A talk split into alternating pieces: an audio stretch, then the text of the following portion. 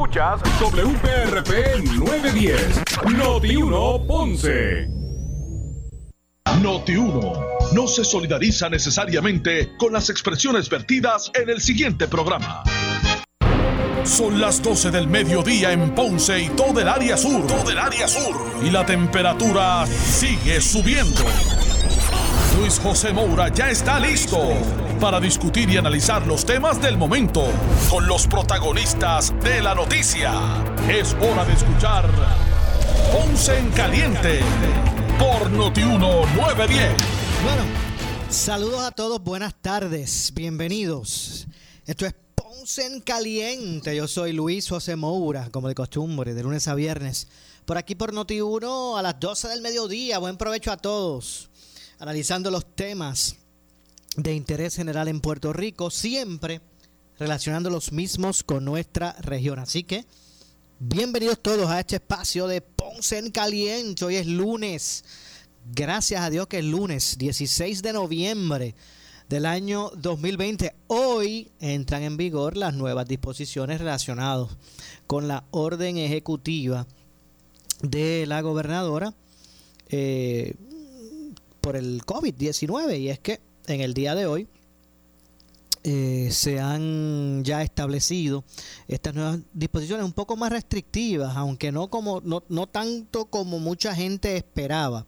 Siguen siendo restrictivas, pero eh, en ese sentido eh, hay que buscar, ¿verdad? establecer los lineamientos para que sea efectivo nuevamente el, esta orden, estas órdenes ejecutivas para que podamos revertir toda esta situación. Los contagios son eh, siguen en aumento.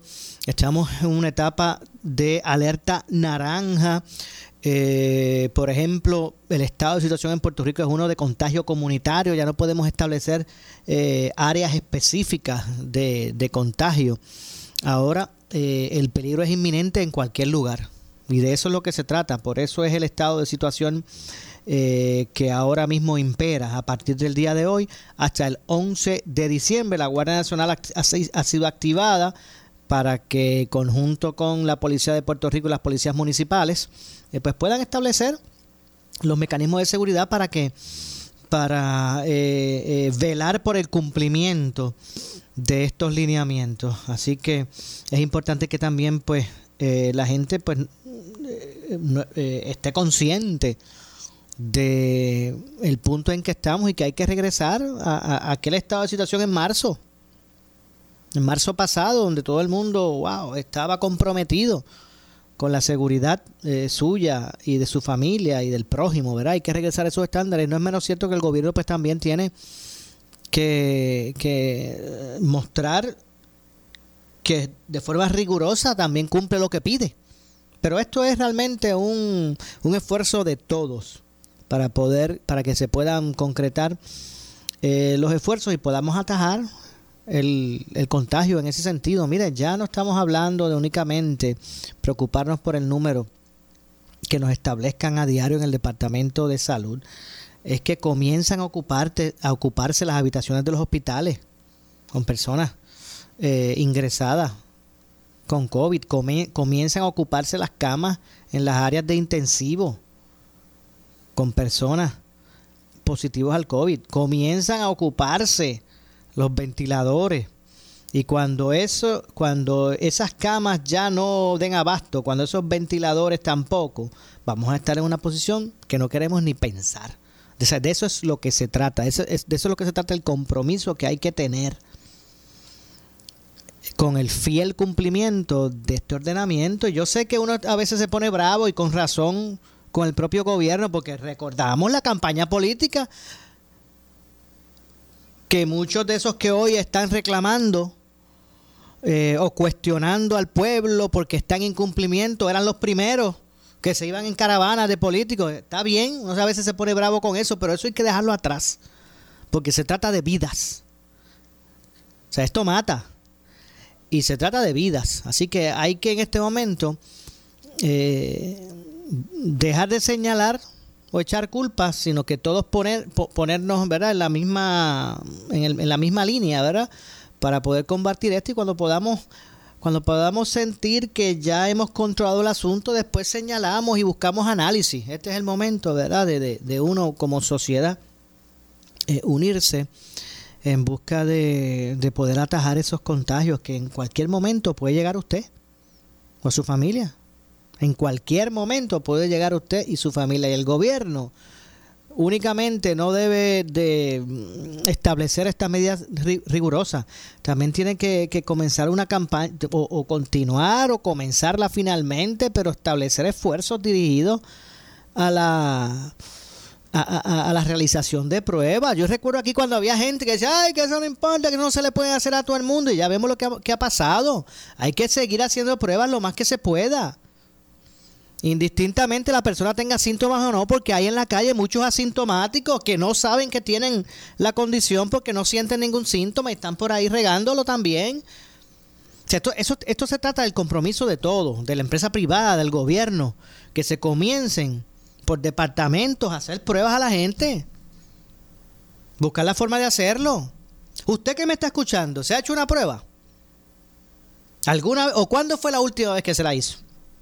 De eso es lo que se trata, que no sabemos, no podemos dejar a la suerte las cosas. O no podemos poner excusas de que son muchos y no se le puede hacer a todo el mundo. Vamos a empezar, vamos, vamos a tratar. Y mientras tanto, eh, pues siguen eh, aumentando las muertes. Como cuando el gobierno decía, no, porque recuerden que acabamos de anunciar que murieron 11 y, se contagiaron 700, pero recuerden que eso no es del día de ayer, que eso viene entrando, pero como quiera que sea, son estadísticas que se van uniendo. Los 11 muertos son 11 que murieron de COVID y querían minimizar el asunto, diciendo, bueno, de ayer para hoy aumentaron en 20 las muertes y en 700 los contagios, pero recuerden que eso no fueron de ayer, porque eso viene de un tiempo atrás. El asunto es que se está registrando. Así que yo espero que se internalice, no tan solo en el pueblo, que es importante, aquí no podemos dejar únicamente en el gobierno, ¿verdad? La responsabilidad. Eh, mira, el gobierno tampoco puede tener un, policía al lado de cada ciudadano, ¿verdad? Eso, eso es algo que no podemos eh, pedir que ocurra. Nosotros también, y cuando digo nosotros, digo nosotros porque nos, nos incluimos todos. Tenemos que estar conscientes de la situación y regresar a aquel lineamiento estricto, aquel que hicimos en marzo, y simplemente pues eh, ¿verdad? Eh, poder reactivar nuestro compromiso con la seguridad al respecto. Eh, porque si no pues es triste lo que nos espera. Ya hemos visto lo que ha ocurrido en otros países que después de bajar la guardia porque entendían que habían atendido el asunto de forma adecuada tuvieron que cerrar otra vez porque se salió de control. La gente dijo no pues ya ya pasó el peligro. Pues no ha pasado, ahora es peor aún, que siguen aumentando los asintomáticos. Bueno, pero aparte de todo eso, y vamos a seguir hablando sobre ese tema y otros, aparte de todo eso, hoy dio comienzo el proceso de transición en el gobierno de Puerto Rico, el gobierno central, el comité de transición de la gobernadora saliente Wanda Vázquez Garcet eh, y el comité del gobernador entrante, Pedro Pierluisi, eh, hoy iniciaron a eso de las 9 y 30 de la mañana el proceso de transición día 1. Hoy es el día el primer día de esta transición que es probable que, que, que, continúe hasta el 23 de noviembre. Ellos, la expectativa que tienen es de poder adelantar los trabajos y tal vez mm, poder completarlos eh, antes de esa fecha que se, que se estableció. Así que Vamos a, pasar, ¿verdad? También a escuchar parte de ese proceso. El secretario de Estado y presidente del comité de la gobernadora saliente de transición dice que, ellos no están viendo este proceso como uno confrontativo, sino por el, por el contrario, eh, que obviamente un proceso de este tipo siempre va a traer consigo algún tipo de controversia, pero ese no es el no es la no es el espíritu que ellos pretenden establecer eh, en este proceso. Así que vamos a escuchar parte, vamos a ver qué está ocurriendo allí en como parte de estos, de estos trabajos eh, del comité de transición de ambos, de ambos, ¿verdad? del gobierno saliente y el entrante. Así que vamos a escuchar. Hacienda, eh, la primera secretario Eh, eh, una de las, creo yo, asignaturas pendientes de la administración todavía es ponernos al día o que la administración se ponga al día en cuanto a los estados financieros auditados. Eh, ¿Cuál es su plan para la emisión de los estados o el calendario de itinerario de trabajo para emitir los estados del año fiscal 18, 19 y el 20 que recién terminó y si tiene unas fechas aproximadas en cuanto a cuándo se estarían eh, emitiendo esos estados. Y le hago la segunda pregunta y con eso termino por el, turno, se, me acabó el tiempo, agradezco la, la deferencia del presidente. Eh, uno eh, de los informes que nos mencionaron que, se publican con frecuencia es sobre las facturas pendientes que tiene el Departamento de Hacienda. ¿Nos podría decir cuánto le debe el gobierno a los contratistas actualmente? Sí. en cuanto a la fecha de los estados financieros auditados, el estado financiero 2017 se emitió eh, el pasado 31 de agosto, según eh, estaba, establecido en nuestros planes de trabajo. Eh, el próximo estado financiero, que es el año fiscal 2018, en este momento están escuchando al secretario del Departamento de Hacienda. Eh, completado la auditoría emitido para el 30 de abril del 2021. Nuestro plan de trabajo también señala que el año fiscal 2019 eh, sería emitido en mayo de 2022 eh, en conjunto con el año fiscal 2020. Ya el año fiscal 2021, nuestros planes de trabajo señalan que podría ser emitido eh, para abril del 2023 y el año fiscal 2022 y 2023 ya serían esos primeros estados que se producirían dentro de un periodo menor de, de 12 meses luego del cierre del año, del año fiscal. Estamos hablando de 10 meses para el año 2022 y nueve meses para el año 2023. Eh, hay unas presunciones de inversión en tecnología, hay unas inversiones, eh, unas presunciones de inversión en plemanía dentro del Departamento de Hacienda eh, que al momento se están trabajando, pero que son medulares eh, para poder cumplir con, las mismas. De igual manera... ¿Y están presupuestadas esas inversiones que se tienen que hacer? De cara al futuro, eh, fuera de una asignación que dio eh, la Junta de Supervisión Fiscal para el área de contabilidad central, ciertamente todavía queda bastante bastante camino por recorrer, pero más que la asignación de parte de la Junta, yo creo que se tiene que mirar los planes de retribución que tiene el Departamento de Hacienda. Eh, se nos está pretendiendo eh, contratar CPAs eh, que dentro de nuestras escalas salariales pues cobrarían unos 1.500 dólares mensuales. Así que yo, yo veo bien cuesta arriba que podamos hallar contadores públicos autorizados con experiencia en contabilidad de gobierno, con los planes de retribución que tiene actualmente el Departamento de, Hacienda y aprovecho la oportunidad para señalar nuevamente, eh, y llevo todo el cuatrenio y, quiero aprovechar la transición eh, para hablar de esto también, nuestros empleados, muchos de ellos viven en estándares de pobreza y ciertamente algo que se debe reevaluar. Eh, yo encomiendo a Dios a la Junta de Supervisión Fiscal para que recalibre su enfoque y le haga justicia a, a esos empleados del Departamento de Hacienda. ¿Y la cantidad que se le debe a los contratistas? La cantidad tengo en el área del Tesoro, y se encontraba también en la presentación del departamento, en el momento son como unos 7 millones de dólares eh, que tenemos registrados ya listos para, para pagar. Típicamente el Departamento de Hacienda paga eh, en menos de unos 10 eh, días laborables luego de que esa factura llega al Departamento de Hacienda. ¿Qué ocurre? como parte de la de la segmentación que tiene el, sistema de contabilidad del gobierno de Puerto Rico, pues no nos permite ver con total precisión qué ha ocurrido a nivel de la agencia. Así que estamos, ¿verdad? Eh, de cierta manera rehén a que en efecto las agencias hayan eh, procesado esa, esas facturas, cosa que no tengo visibilidad en estos momentos, pero lo que se ha cumplido con el proceso, pues hasta el momento son eh, como unos 7 millones de dólares aproximadamente y se deben estar finiquitando durante esta misma semana y quedan reintegros por pagarse, una pregunta de seguimiento, reintegros por pagarse o pagos de impacto económico federal. En cuanto a los reintegros, voy a, a, buscar acá los datos. Eh,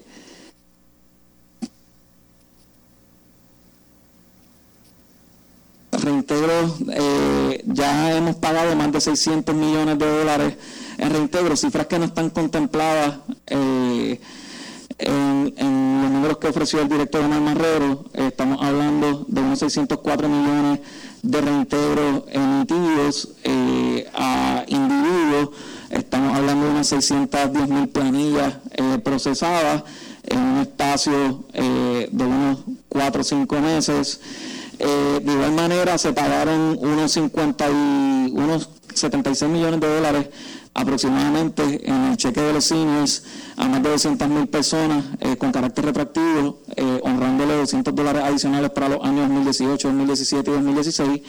Eh, también ya hemos pagado casi 100% del cheque senior a 157 mil participantes. Estamos hablando de unos 38 millones de dólares que va pendiente eh, si cumplimos verdad con, con, las proyecciones de ingresos para pagar esos 200 dólares eh, adicionales. Y eh, cuando se suman todas esas cifras, estamos hablando de unos 836 millones de dólares que se han pagado al momento. Eh, queda pendiente unos, unas 10.224 planillas de individuos, 1.152 planillas de corporaciones. En el total estamos hablando de 26 millones que quedan pendientes eh, para individuos, unos 7 millones que quedan pendientes para corporaciones. se añade una miscelánea más en cuanto a los seniors, estamos hablando de unos 34.4 millones de dólares eh, que quedan pendientes, cifras que no tienen comparación eh, en la historia moderna del Departamento de Hacienda. El cuatrienio pasado, en estas mismas vistas de transición, eh, se hablaba cuando que se pagara algo, cuando cayera algo, y en este caso, pues vamos a pagar más rápido que, nunca antes visto. Estamos hablando de las planes de corporaciones. En las próximas semanas se debe pagar la totalidad de estos, de estos reintegros. Típicamente tomaba un espacio de un año, año y medio para emitir el, reintegro de corporaciones eh, y en este caso va a ser un periodo menor de, unos siete meses. Muchas gracias. Muchas gracias, señor presidente. Las demás preguntas las la estará haciendo en la reunión ejecutiva de su comité. Eh, permítame eh, recoger un momentito. tengo un par de preguntas para la directora de OJP y después entonces pasamos a Juan Carlos, a Philip y a. directora,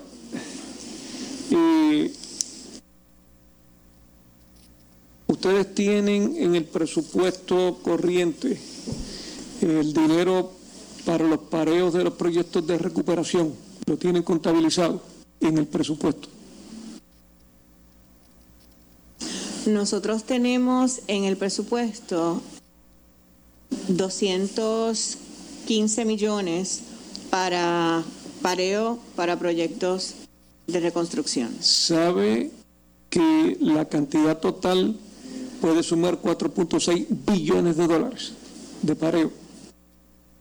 Sí, estamos conscientes. Si el primer año queremos tirar muchos proyectos a la calle, esa cantidad entonces eh, sería insuficiente. Tenemos, sí, vamos a hablar de lo del, lo del CDG. Este, nosotros entendemos, ¿verdad?, que, que si bien es cierto, para completar todos los proyectos que pudieran salir a la calle, necesitamos más de esa cantidad. Y se ha estado, no tan solo, ¿verdad? tenemos eh, la parte que se ha estado negociando de CDBG para cubrir parte del cost share de los proyectos, ¿verdad? También hemos estado negociando con el licenciado Marrero ha estado negociando con la Junta y lo logramos incluir en este presupuesto unos 750 millones adicionales, como un, revolving fund para poder subsidiar Ese, ese pareo que tanto nos hace falta para poderle dar movimiento a estos proyectos. En cuanto a la carta circular que emitió la Oficina para la Implantación de la Ley 80, eh, que es el programa de retiro incentivado. Eh, ha habido unos planteamientos públicos por parte de la Junta de Control Fiscal eh, de falta de información y análisis del impacto fiscal que puede tener esa ley. ¿Cuál es la información que está faltando para enviarla a la Junta? ¿Ustedes completaron un análisis del impacto fiscal que puede tener esta ley? Eso, eh, para efectos retro, licenciado Omar Marrero, eso es así, señor presidente. la Administración de Retiro realizó un análisis actuarial para la ley 80 que eh, concluyó que iba a haber un ahorro de alrededor de 2.3 millones o 2.300 millones de dólares eh, por un periodo de 20, 30 años. Así que, de acuerdo con el estudio que se sometió y que se preparó por la Administración de Retiro, queda meridianamente claro los ahorros puntuales que se logran. ¿Y ese estudio se le sometió a la Junta de Control Fiscal? Eso es así, señor presidente. Toda la información que ha solicitado desde su inicio y cada vez que se le ocurre algo nuevo, se le ha solicitado a la Junta de Supervisión Fiscal. Bueno, miren, es importante, por eso es que es importante, vamos a hacer un alto y vamos a continuar escuchando. Esto, eh, usted está escuchando las vistas el primer día de vistas del comité, de los comités de transición del gobierno de Puerto Rico. Y por eso es que es importante, y hemos quisimos ver en nuestro programa hoy pasar, porque esto es en vivo, eh, parte de lo que allí se, se desarrolla, porque hay veces que uno lo que escucha por ahí son reseñas, y mire, usted intereses en esto, que es importante para que usted conozca. Ya vemos todo el mundo se hace ilusiones, ¿verdad? O se hace grandes, no ilusiones, sino grandes expectativas por estos fondos de reconstrucción que vienen federales. Pues mire, si bien es cierto que haya aprobado como 2 billones 2 billones para la reconstrucción. Ya acabamos de escuchar a pregunta de Ramón Luis Rivera Hijo, presidente del Comité de Transición del gobierno entrante. Eh, ¿Cuántos chavos hay ahora mismo en la caja del gobierno para el pareo de esos fondos? Porque esos fondos no caen así solitos. Uno tiene, hay, hay unas disposiciones que hay que parear unos fondos. Y ya escuchamos del gobierno saliente que lo que hay para eso son 200 y pico de millones que es una cantidad ínfima, que eso qué pasa, ¿Qué, pasa si tú no tienes el dinero para parear? Pues no pueden salir a la calle ese chorro de, proyectos o de fondos a disposición. Por eso es que es importante, ¿verdad? Que usted se interese en estos temas y hemos querido pasar en este programa, ¿verdad? Por lo menos en mi espacio, en lo que tengo de aquí a la una, pues eh, lo que está ocurriendo en ese comité. Eh, porque una cosa es lo que dicen los políticos por ahí, otra cosa es la realidad en números ahí establecida eh, y, que, y que va a salir, ¿verdad?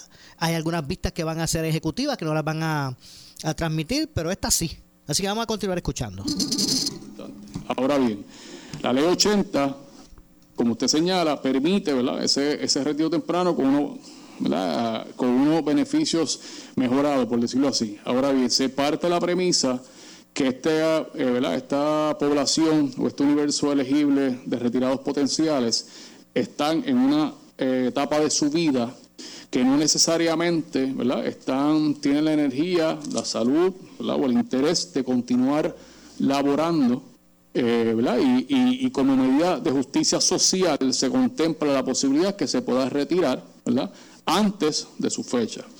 Ahora bien, para ello obviamente se identifica esos ahorros y la Junta de Supervisión Fiscal en, efecto concluye ¿verdad? positivamente que se pueden lograr esos ahorros en la medida que se, eh, ¿verdad? que se retiran 4.700 personas. Y esto es bien importante. ¿verdad? Sí, esto lo podemos discutir ¿verdad? en vista ejecutiva, pero para el beneficio de todos los compañeros, la Junta de Supervisión Fiscal apunta que esos ahorros que nosotros pudimos evidenciar en ese estudio por parte de retiro ya están incorporados en el plan fiscal, ya se habían tomado en cuenta, es decir, es el retiro de ese universo que ahora es elegible para retirarse antes, ya estaba incorporado y el impacto de sus ahorros ya estaba incorporado. Por lo tanto, no es suficiente lograr 3.500 empleados ¿verdad? retirarse para poder financiar este programa, sino tendríamos que ir a llegar a 4.700. Es decir, tenemos que garantizar una cantidad enorme que, como usted bien señala, puede poner presión adicional a, agencias que ya que tienen recursos limitados y están teniendo retos en ejecutar.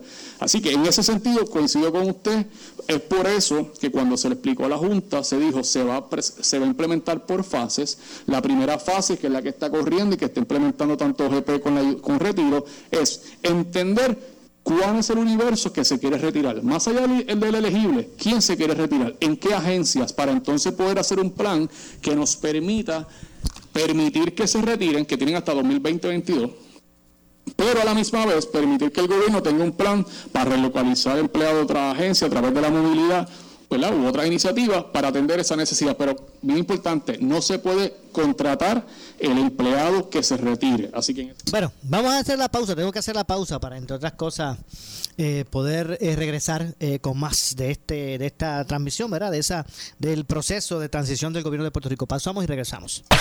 En breve le echamos más leña al fuego en Ponce en Caliente por Notiuno 910.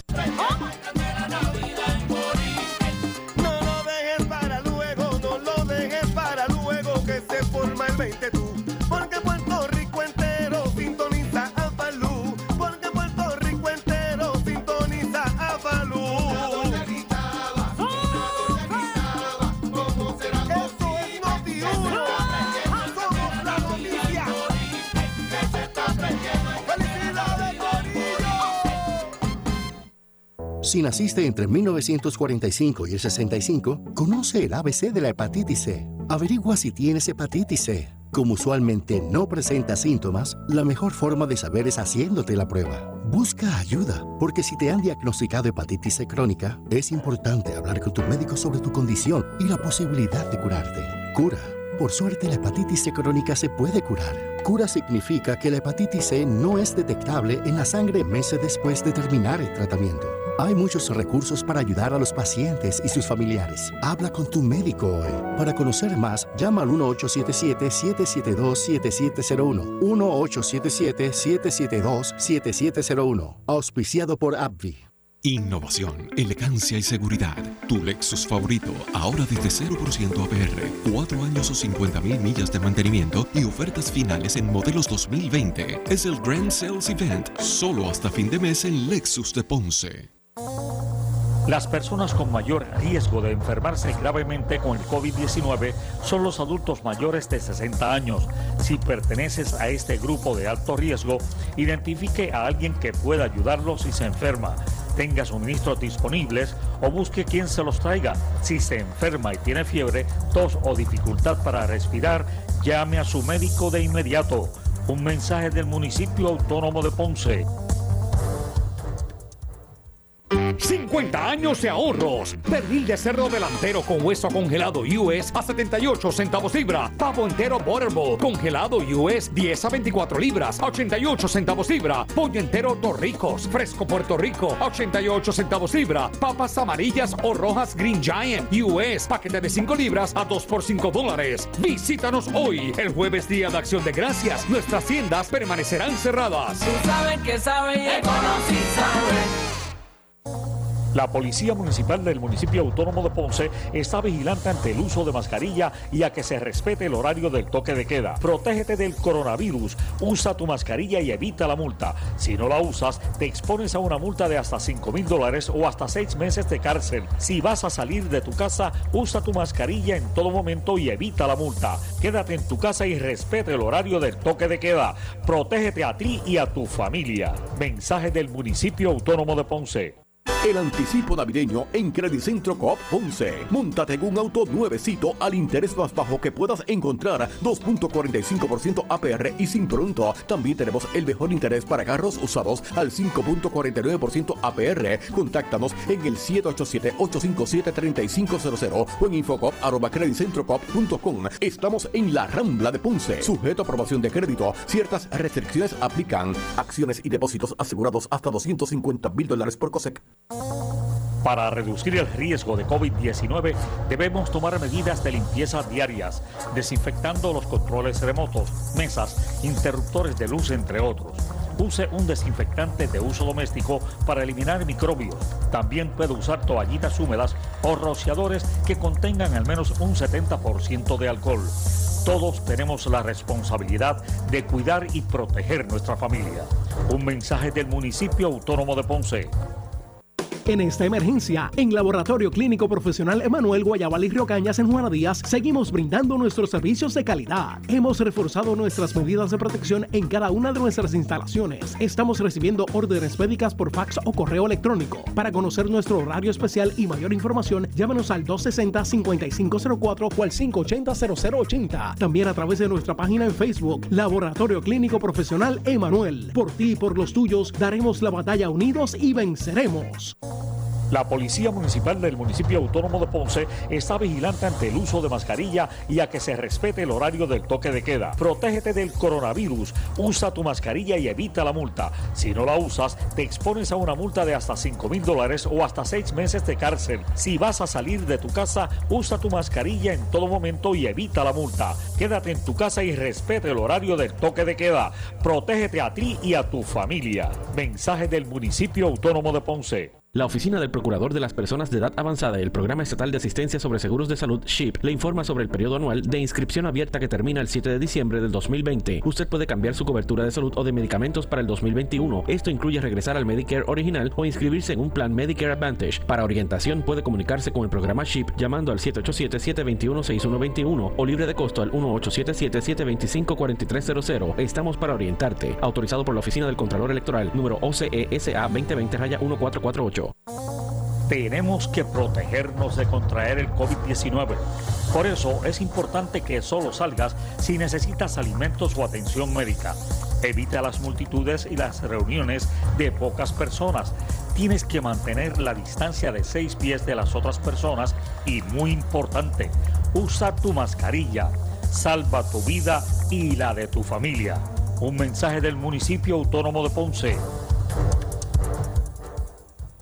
El futuro económico de la isla depende de la energía. Y este miércoles 18 de noviembre, Desde las 3 de la tarde, la Cámara de Comercio de Puerto Rico presenta el foro El futuro de la energía en Puerto Rico. Cambio de estrategia. Miembros de la Junta de Gobierno de la Autoridad de Energía Eléctrica, personal de Luma Energy, así como economistas y contables, entre otros, presentan y debaten las ideas en un foro de dos horas que será transmitido de forma virtual. Regístrate llamando a la Cámara de Comercio de Puerto Rico al 721-6060. Te invita a Noti 1630. Somos Noti 1630. Noti 1630. Primeros con la noticia. Noti 1630 presenta un resumen de las noticias que están impactando a Puerto Rico ahora. Buenas tardes, les saluda Gelmaris Rivera. Usted escucha Noti 1630 primeros con la noticia. Última hora 12 con 33. Ahora pasamos a la sala de redacción Rafael Rafi Jiménez con el compañero Jerry Rodríguez.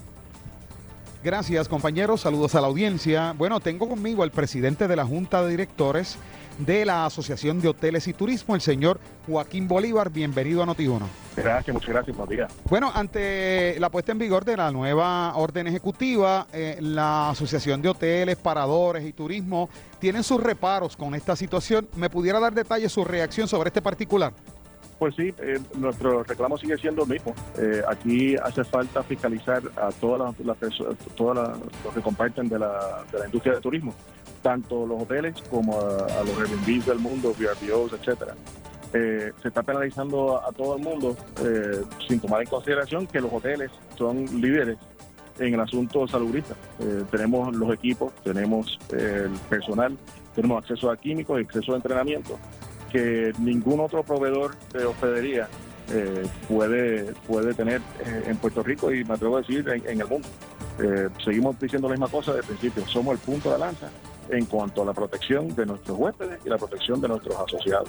No solamente estamos cumpliendo con la orden ejecutiva y los, las guías de, de- limpieza y seguridad establecidas por el gobierno de Puerto Rico, hemos ido más allá y tenemos eh, feedback y guidance de, parte de Mayo Clinic, de parte de Harvard Medical School, eh, de parte de los principales hospitales en los Estados Unidos y en el mundo, de cómo poder llevar nuestras operaciones de una, de una manera eh, que sea consona con mantener la salud y la seguridad de nuestros empleados y de, nuestros y de nuestros huéspedes. Joaquín, le pregunto, ¿cómo le afecta en detalles, cómo le afecta la puesta en vigor de esta nueva orden ejecutiva?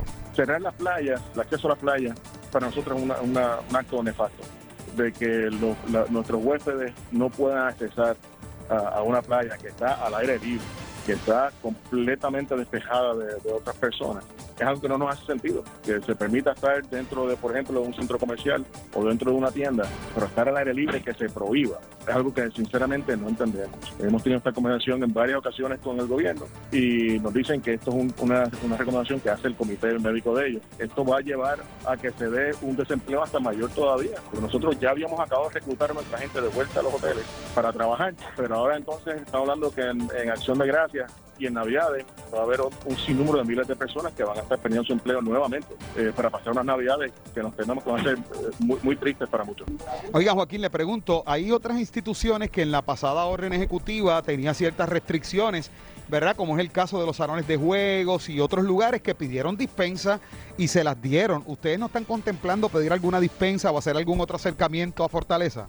Definitivamente lo estamos considerando, estamos teniendo conversaciones activas tanto con, con, con Fortaleza como con la compañía de turismo y si Dios quiere pues tendremos una respuesta favorable, aunque en estos momentos eh, lo que hemos recibido es que el- la orden ejecutiva es la orden. Si esa orden ejecutiva permanece tal y como, y como dicen estas restricciones, afectando a ustedes en las playas, eh, eh, ¿qué por ciento de desempleo representaría? ¿Cuántas personas ustedes tuvieran tal vez que despedir? Sinceramente ese número exacto no lo tengo, pero sí le puedo adelantar que sería un número en los miles que se estaría perdiendo. La industria turística depende de aproximadamente 80 mil empleos. No hay ningún hotel que esté lleno. Todos los hoteles están corriendo un 30, 40% como mucho. Aquí no hay nadie que se esté ganando dinero. Eh, Aquí realmente la idea es quién puede perder menos pero también que estaba empezando la recuperación eh, y desafortunadamente ahora pues nos han echado para atrás eh, unos cuantos pasos. Bueno, pues muchas gracias a Joaquín Bolívar. Él es el presidente de la Junta de Directores de la Asociación de Hoteles y Turismo. Gracias por haber estado con nosotros. Gracias a ti. Noti 1 continúa. En breve le echamos más leña al fuego en Ponce en Caliente por Noti 1 910. La Policía Municipal del municipio autónomo de Ponce está vigilante ante el uso de mascarilla y a que se respete el horario del toque de queda. Protégete del coronavirus, usa tu mascarilla y evita la multa. Si no la usas, te expones a una multa de hasta 5 mil dólares o hasta 6 meses de cárcel. Si vas a salir de tu casa, usa tu mascarilla en todo momento y evita la multa. Quédate en tu casa y respete el horario del toque de queda. Protégete a ti y a tu familia. Mensaje del municipio autónomo de Ponce. Oiga, soy Falú y vengo con una información sumamente importante de Global Matres. Tienen todo un mes de oferta en la fábrica de Matres Global con el gran Black November Event. Compra tu nuevo Matres Body Comfort ortopédico en cualquier estilo y tamaño. Escucha bien, con un 60% de descuento más un 11.5% de descuento adicional y el box print gratis. Oiga, garantía de 15 años incluida. Disfruta de los productos, las garantías y los servicios directos de la fábrica de Matres Global. Oiga, visítelos. Esta oferta es válida en todas sus tiendas ah, y en su nueva tienda en Ubicada en el Molino Shopping Center, la carretera PR 54 kilómetro 0.6. Global Matres tiene financiamiento hasta 60 meses sin intereses o puedes comprar hasta 3 mil dólares sin verificación de crédito. Restricciones aplican, más detalles en las tiendas. Globalmatres.com, el teléfono 787-837-9000. Anota 787-837-9000. Para reducir el riesgo de COVID-19 debemos tomar medidas de limpieza diarias, desinfectando los controles remotos, mesas, interruptores de luz, entre otros. Use un desinfectante de uso doméstico para eliminar microbios. También puede usar toallitas húmedas o rociadores que contengan al menos un 70% de alcohol. Todos tenemos la responsabilidad de cuidar y proteger nuestra familia. Un mensaje del municipio autónomo de Ponce. Regresa el parrandazo de Credicentro Coop Ponce. Te prestamos hasta 40 mil dólares con un pago mensual desde 400 dólares. Echa para acá para que pases una feliz Navidad. Más información en nuestra sucursal en la Rambla de Ponce o llamando al 857-3500. Sujeto a aprobación de crédito, ciertas restricciones aplican. Acciones y depósitos asegurados hasta 250 mil dólares por COSEC. La Policía Municipal del municipio autónomo de Ponce está vigilante ante el uso de mascarilla y a que se respete el horario del toque de queda. Protégete del coronavirus, usa tu mascarilla y evita la multa. Si no la usas, te expones a una multa de hasta 5 mil dólares o hasta 6 meses de cárcel. Si vas a salir de tu casa, usa tu mascarilla en todo momento y evita la multa. Quédate en tu casa y respete el horario del toque de queda. Protégete a ti y a tu familia. Mensaje del municipio autónomo de Ponce. En esta emergencia, en Laboratorio Clínico Profesional Emanuel Guayabal y Río Cañas en Juana Díaz, seguimos brindando nuestros servicios de calidad. Hemos reforzado nuestras medidas de protección en cada una de nuestras instalaciones. Estamos recibiendo órdenes médicas por fax o correo electrónico. Para conocer nuestro horario especial y mayor información, llámanos al 260-5504 o al 580-0880. También a través de nuestra página en Facebook, Laboratorio Clínico Profesional Emanuel. Por ti y por los tuyos, daremos la batalla unidos y venceremos. Tenemos que protegernos de contraer el COVID-19. Por eso es importante que solo salgas si necesitas alimentos o atención médica. Evita las multitudes y las reuniones de pocas personas. Tienes que mantener la distancia de seis pies de las otras personas y muy importante, usa tu mascarilla. Salva tu vida y la de tu familia. Un mensaje del municipio autónomo de Ponce. El área sur está que quema. Continuamos con Luis José Moura y Ponce en Caliente por el 910 de tu radio.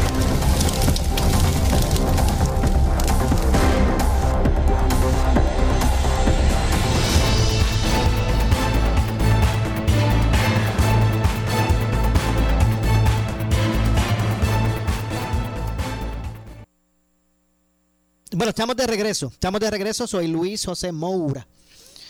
Esto es Ponce en Caliente. Usted me escucha por aquí por Noti1 de lunes a viernes a las 12 del mediodía, analizando los temas de interés general en Puerto Rico. Y hemos estado escuchando ¿verdad? lo que está ocurriendo en este momento como parte del proceso de transición, las vistas de transición del gobierno de Puerto Rico, comité saliente de Wanda Vázquez Garcet, comité entrante de Pedro Pierluisi, eh, este proceso que está eh, llevándose a cabo en el día de hoy. Vamos a continuar escuchando, era parte de lo que ahí se está proyectando.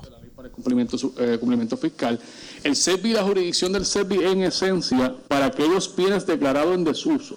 Así que si es un bien que no está declarado en desuso, pues continúa el proceso ¿verdad? normal de disposición de la agencia que corresponda, si es vivienda, si es bebé. Si en caso de que se trata de un, bien declarado en desuso, entonces, ¿verdad? Toma jurisdicción básicamente el SETBI para evaluar y disponer del mismo, ya sea a través eh, de la agencia que corresponda, en caso vivienda, vivienda certifica, mira, cumplí con los procesos de mi reglamento para esta evaluación y disposición, le puedo dar para adelante y el SETBI le dice, ok, me certificaste que cumpliste, dale para adelante. Ahora bien, el universo de las propiedades en desuso que hemos tenido jurisdicción, como usted bien sabe, es la escuela. La mayoría de las escuelas que fueron declaradas en desuso previo a la mayoría de los desastres naturales y, previo a las pandemias. Así que en ese sentido, y lo podemos someter, eh, con mucho gusto sometemos la información, la tenemos, no la tengo aquí a la mano, pero la tenemos desde el momento que este servidor entró eh, en AFAF, que hicimos agilizar el proceso de evaluación y disposición, se colapsó el subcomité que se había creado para los planteles escolares, se colapsa dentro del SETBI, eh, ¿verdad? con los recursos que tenemos internamente pudimos eh, tener una visibilidad consolidada, saber exactamente los trámites que se encuentran, las que se han aprobado. Obviamente, cuando el CERPI aprueba, no necesariamente nosotros disponemos, le aprobamos a la agencia, sé que depende de la agencia que termine el trámite, pero, ¿verdad, licenciado? Le puedo, eh, le puedo dar fe de que el trabajo en, conjunto, ¿verdad? Porque la directora de OGP ha sido fundamental, al igual que el compañero Manuel Lavoy, que es el otro miembro del CERPI junto a este servidor. Eh, cosas del pasado, ¿verdad? Ver un titular en el periódico donde preguntaba dónde estaba la escuela. Cosas del pasado, tener a municipios esperando meses por tener acceso a una escuela que ellos mejor que el gobierno central pueden manejar y pueden poner en función para el beneficio de su comunidad. Así que en ese sentido la coordinación ha estado. Lo que falta, ¿verdad? Para volver a su punto eh, que trae con mucha, ¿verdad? Con mucha validez, lo que falta sería colapsar la Junta y el SETBI ¿verdad? Y eso lo hemos contemplado en el pasado. Eh, falta, y cuando digo colapsar, consolidar. Básicamente, para no tener estos dos organismos redundantes, eh, nuestra recomendación, y lo habíamos evaluado en el pasado, era consolidar esas dos entidades para que haya una junta y poder tener ese inventario. Nosotros tenemos inventario lo que tenemos jurisdicción en SETBI, pero el punto suyo, definitivamente, yo recuerdo que el Departamento de Desarrollo Económico estaba trabajando en un mapa de inventario desde que llegamos a la administración, otros retos, otras prioridades han entrado, pero sí hay cierta visibilidad de las propiedades de las distintas agencias que podemos poner, ¿verdad? Eh, y podemos mercadear, pero tenemos que hacer la distinción de propiedad en desuso vis a vis propiedad que queremos mercadear, que pudiese ser facilidades de prisco, facilidades de comercio y exportación, facilidades de puerto y sucesivamente. Eh, Pero con mucho gusto me comprometo con someterle todo el reporte que tenemos de transacciones autorizadas, arrendamiento, usufructo y el estatus de las mismas.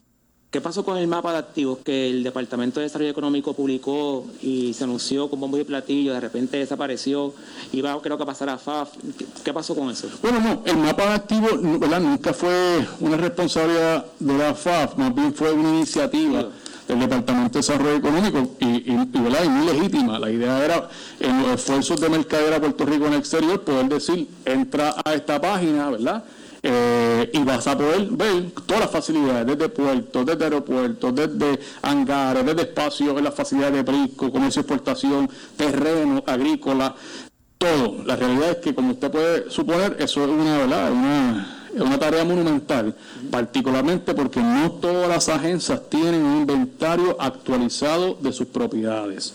Tienen la mejor información disponible, ¿verdad? Te comparten, pero no necesariamente la mejor información disponible e información certera actual. Así que nada, yo creo que eh, cuando venga el compañero secretario del Departamento de Desarrollo Económico, él podrá dar más eh, detalle en cuanto al estatus de esa iniciativa, pero reconozco que ha estado trabajando en coordinación con PRITS y otras agencias para poder ¿verdad? hacer eh, una realidad esa iniciativa. Una última pregunta. ¿Aún continúan los retos con el DTOP para poder traspasar las propiedades de las transacciones que aprueba el comité? No, no, no, puedo. Siempre se ha dicho, o siempre se ha planteado, bueno, siempre me consta de propio, y propio personal conocimiento, porque yo manejé el programa en un momento dado. Sí. El comité evalúa, aprueba, y entonces llega el DTOP a una transacción y a un trámite, y ahí se demora en el proceso en el que logran identificar la propiedad, encontrar la escritura, hacer un estudio, mesurar la propiedad, es un proceso. Es, un re, quiero, ser justo, ¿verdad? Este, no, no, tan solo porque está el secretario, compañero y amigo Carlos Contreras aquí con nosotros, pero quiero ser justo, ¿verdad? Porque yo creo que el reto que ha tenido el DTOP, este, ese es un reto que tiene muchas agencias gubernamentales. Muchas, muchas, muchas responsabilidades, pocos recursos. Ahora bien, lo que nosotros hace, lo que nosotros hicimos fue en aquel momento había una necesidad de, de, apoyo legal y había necesidad de apoyo de agrimensura y lo que nosotros hicimos fue que en lugar de esperar que se hiciera reprogramación de fondo y luego que Editor pudiese tener los recursos, pues mira, entramos en un acuerdo, nosotros contratamos ¿verdad? Eh, el apoyo legal necesario y se le está dando el apoyo. Así que ah, otro reto que tenemos, licenciado, es que aunque yo apruebe la transacción, y nos pasó tan, uh, tan reciente como yo diría hace unas dos o tres semanas atrás, eh, una vez aprobamos las transacciones, puede suceder que luego Editor se guíe y le diga, oye, Omar, te aprobamos la transacción, vamos para adelante. Y esa persona nunca llegue, eh, desistió, eh, no muestra interés y ha, pasado, ¿verdad? Este, no quiero generalizar, pero ha pasado en distintos casos. Así que en ese sentido yo creo que al final del día cuando se aprueban estas leyes, no necesariamente, esta y otras leyes, no necesariamente se toma en consideración si esa agencia que se le está delegando la responsabilidad va a tener los recursos para ejecutar esa encomienda. Ha pasado con DITOP, ha pasado con edificios públicos, ha pasado con algunas de componentes fiscales, así que eso son asuntos que tenemos que trabajar a la marcha, pero cuando le dé reporte va a poder ver ¿verdad? que hemos hecho una labor encomiable con agilizar esos trámites, ponernos al día y dar el apoyo necesario a las agencias hermanas para que puedan también cumplir su responsabilidad. Bueno, ahí estado escuchando, están escuchando parte de lo que es las vistas de transición del gobierno de Puerto Rico. Tengo que hacer una pausa adicional, regresamos con más. Esto es Ponce en Caliente. En breve le echamos más leña al fuego en Ponce en Caliente por Notiuno 910. Para reducir el riesgo de COVID-19 debemos tomar medidas de limpieza diarias, desinfectando los controles remotos, mesas, interruptores de luz, entre otros. Use un desinfectante de uso doméstico para eliminar microbios.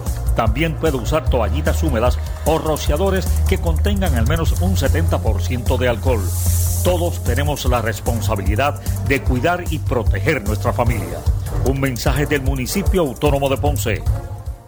En esta emergencia, en Laboratorio Clínico Profesional Emanuel Guayabal y Río Cañas en Juana Díaz, seguimos brindando nuestros servicios de calidad. Hemos reforzado nuestras medidas de protección en cada una de nuestras instalaciones. Estamos recibiendo órdenes médicas por fax o correo electrónico. Para conocer nuestro horario especial y mayor información, llámanos al 260-5504 o al 580-0880. También a través de nuestra página en Facebook, Laboratorio Clínico Profesional Emanuel. Por ti y por los tuyos, daremos la batalla unidos y venceremos.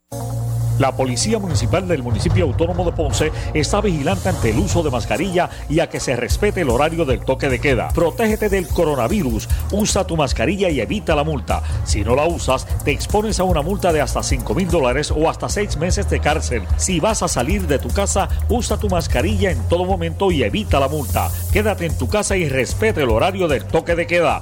Protégete a ti y a tu familia. Mensaje del municipio autónomo de Ponce. El anticipo navideño en Credicentro Coop Ponce. Móntate en un auto nuevecito al interés más bajo que puedas encontrar, 2.45% APR y sin pronto. También tenemos el mejor interés para carros usados al 5.49% APR. Contáctanos en el 787-857-3500 o en infocop.com. Estamos en la Rambla de Ponce. Sujeto a aprobación de crédito. Ciertas restricciones aplican. Acciones y depósitos asegurados hasta 250 mil dólares por COSEC. Tenemos que protegernos de contraer el COVID-19. Por eso es importante que solo salgas si necesitas alimentos o atención médica. Evita las multitudes y las reuniones de pocas personas. Tienes que mantener la distancia de seis pies de las otras personas y muy importante, usa tu mascarilla salva tu vida y la de tu familia. Un mensaje del municipio autónomo de Ponce. La Policía Municipal del municipio autónomo de Ponce está vigilante ante el uso de mascarilla y a que se respete el horario del toque de queda. Protégete del coronavirus, usa tu mascarilla y evita la multa. Si no la usas, te expones a una multa de hasta 5 mil dólares o hasta 6 meses de cárcel. Si vas a salir de tu casa, usa tu mascarilla en todo momento y evita la multa. Quédate en tu casa y respete el horario del toque de queda. Protégete a ti y a tu familia. Mensaje del municipio autónomo de Ponce. El área sur está que quema. Continuamos con Luis José Moura y Ponce en Caliente por el 910 de tu radio.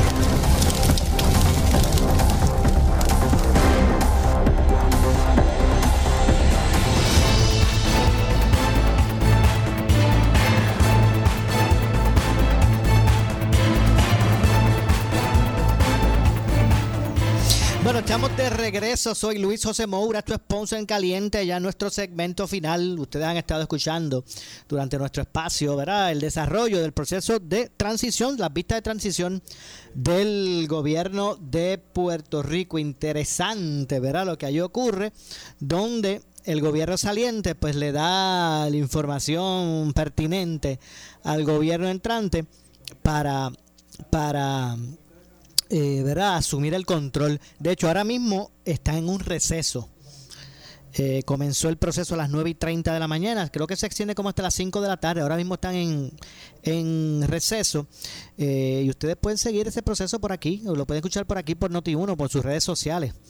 se espera que para el 20 y pico, ¿verdad? Como para el 23 estarían completando el proceso, aunque el presidente del comité de, del, del comité de transición saliente y secretario de Estado estima que pueden adelantar los trabajos para que esto pues concluya eh, antes. Y bueno, ¿y qué, y qué, cuál es la importancia de eso? Bueno, para que usted conozca, no todos los días usted puede tener, eh, ¿verdad? Eh, información relacionada, cuál es el estado real de situación del gobierno, números que no se dan públicos e informaciones que no, no que son solamente las manejan los directores de agencia. Por ejemplo, se escuchó un un Ramón Luis Rivera hijo, que preside el comité entrante, eh, bueno, señalar, preguntarle al gobierno cuántos chavos es que ustedes tienen ahí guardados para el pareo de los fondos de reconstrucción.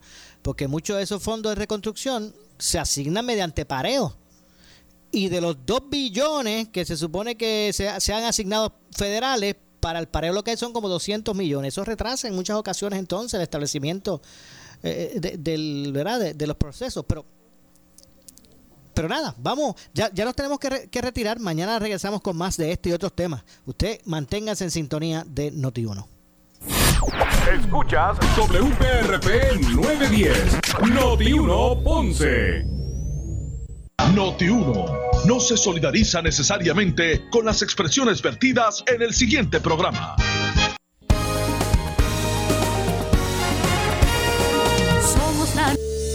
Evite el contagio del COVID-19. Tramita seguro con Sesco Digital. Baja ahora la aplicación a tu iPhone o Android y disfruta de las ventajas de tener el Sesco en tu bolsillo. Con Sesco Digital podrás bajar la licencia de tu vehículo y tu récord choferil, pagar tus multas y que éstas se borren al momento, sacar tu Sesco cita, acceder a tu licencia virtual y en la mayoría de los casos hasta renovar tu licencia de conducir desde la comodidad y seguridad de tu teléfono celular. Evite el contagio del COVID-19.